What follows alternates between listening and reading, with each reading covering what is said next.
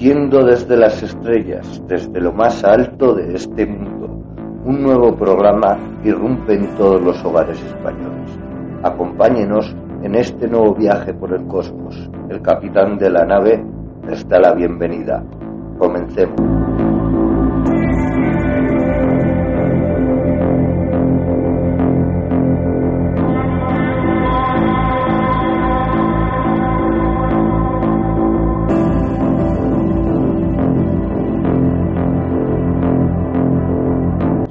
Estipula la RAE, dictador es aquella persona que se arroga o recibe todos los poderes políticos y ejerce el poder sin limitación jurídica o penal, abusando de su propia autoridad.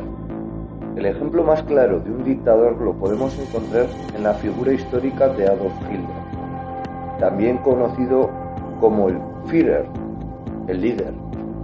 Adolf Hitler creció en una época turbulenta, incomprendido por su padre y sobreprotegido por su madre, siempre soñó con la idea de que algún día podría salir de la escala social en la que se encontraba y a la que toda su familia pertenecía. Él siempre creyó en la idea de que, de algún modo, estaba predestinado a hacer cosas mucho más grandes de lo que pudieran hacer cualquiera de sus predecesores. Con el paso de los años intentó entrar en la prestigiosa Academia de Arte de Viena, pero su propuesta fue rechazada de inmediato, ya que según la Academia no contaba con el talento necesario. Adolf se consideraba a sí mismo como un artista, pero por lo que parece, solo él podía verlo. Los expertos que analizaron sus obras después de su muerte constaban de que Hilder poseía el talento de un estudiante de secundaria. Básicamente eso quiere decir que nunca llegaría a ser un virtuoso del arte, como él creía. Hilder sabía que era especial, su madre siempre se lo decía, pero aún no sabían qué maldita cosa podría ser. Tras estallar la Primera Guerra Mundial, Hilder se alistó al ejército. En los años posteriores tampoco destacaría enormemente dentro del ejército, ya que se pasó la mayor parte de la guerra trabajando como correo mensajero entre las líneas del frente. Pero Hitler creyó encontrar en la guerra o en el ejército su sitio y que con el tiempo eso terminaría por darle el lugar que le correspondía. Pero todo se volvió a truncar una vez más. Tras terminar la Primera Guerra Mundial, los delirios de grandeza de Adolf Hitler volvieron a caer en saco roto. Pero no pasaría mucho tiempo en que el destino le diera una nueva oportunidad. O así es como supongo que lo vería él. Con el paso de la guerra, Alemania estaba en decaída y sumida en su propio caos. Y Hitler pensó que él sería quien devolvería la grandeza perdida de Alemania. Me gustaría apuntar que todo eso lo dice un inexistente muchacho austriaco con pocos Goldmark en su bolsillo. Su ascenso meteórico hasta el poder fue inimaginable. Todo lo que antes parecía ponerse en su contra, ahora parecía empujarle hasta lo alto del poder. Pero ¿cómo era Hitler cuando empezó su ascenso hacia el poder de Alemania? Hitler era un joven relativamente pobre, con acento de pueblo que se había pasado la vida dando tumbos de un lado para otro, persiguiendo un sueño que solo él comprendía. Pero con el tiempo se convertiría en el rey supremo de Alemania y pasaría a la prosperidad como el dictador más extraordinario de todos los tiempos.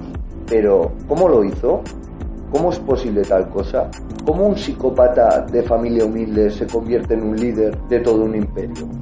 Para empezar, me gustaría puntualizar que desde mi propia opinión considero que Adolf Hitler siempre fue una persona con una inteligencia extraordinaria, sin importar sus orígenes más o menos humildes, pero tuvo la mala fortuna de nacer dentro de una escala social que no le correspondía.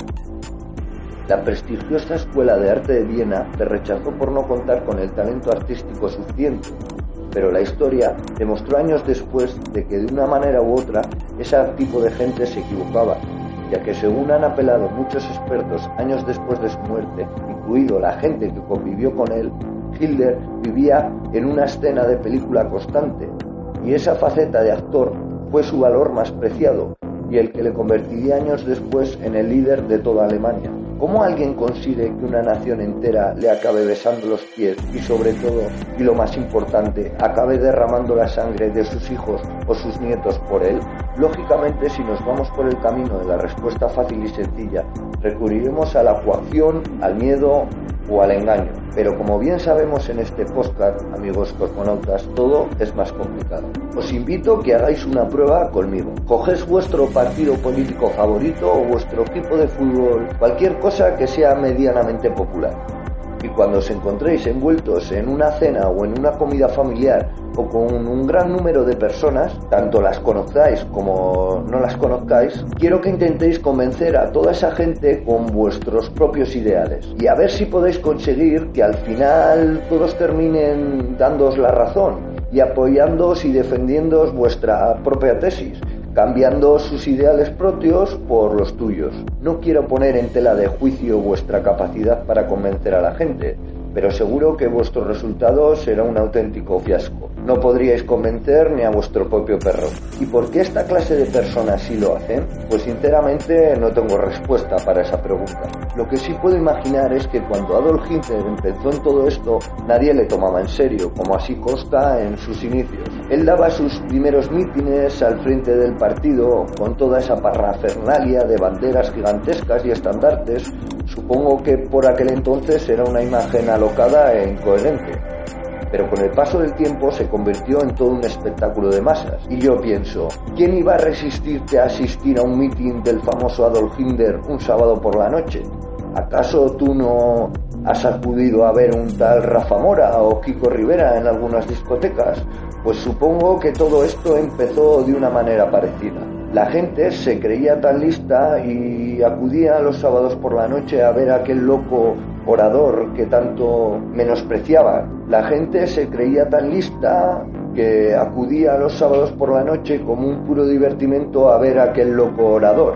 Pero poco a poco la gente empezó a sentir ese discurso pacifista que proclamaba Adolf Hitler. Y claro, no había cosa mejor que asistir a uno de esos discursos del líder nazi y levantar tu mano al contagioso grito de Después de reflexionar sobre todo lo anterior, vamos a concluir con el último apartado de este podcast. Hitler, un hombre que vagabundeó por los oscuros pasadizos de las calles de la ciudad de Viena, provocó la guerra más terrible de toda nuestra historia. ¿Hitler fue vagabundo? Os preguntaréis. Pues sí, lo fue durante un tiempo. En mi ciudad hay muchos sin techos, pero sin querer ofender ni menospreciar a nadie, creo que ninguno de ellos llegará a donde llegó Adolf Hitler. Entonces, ¿quién era realmente Adolf Hitler? Hitler era diferente y siempre lo fue. Cuando nació en brazos de su madre ya aportó esa cualidad consigo mismo. Y mientras otros soñaban con tener una familia, tener una buena casa o acostarse con muchas mujeres, él soñaba con dominar el mundo. El chico solitario que siempre pensaba en un rincón apartado de los demás, esa es la clase de gente que matarán, que robarán, que mentirán, que invadirán, que explotarán, que arruinarán países enteros, con tal de ver cumplidas todas sus fantasías. Y lamento deciros que la mayoría de ellos lo conseguirán. Así que tened una cosa bien presente, amigos míos. No temáis al quinque o al flipao que porta una navaja en vuestra ciudad. Temed al chico tímido y solitario que se sienta en la última fila de clase porque ese chico puede que algún día mande al kinky de la navaja para asesinarte. Espero que hayáis disfrutado de este programa, os deseo buenas noches y hasta siempre.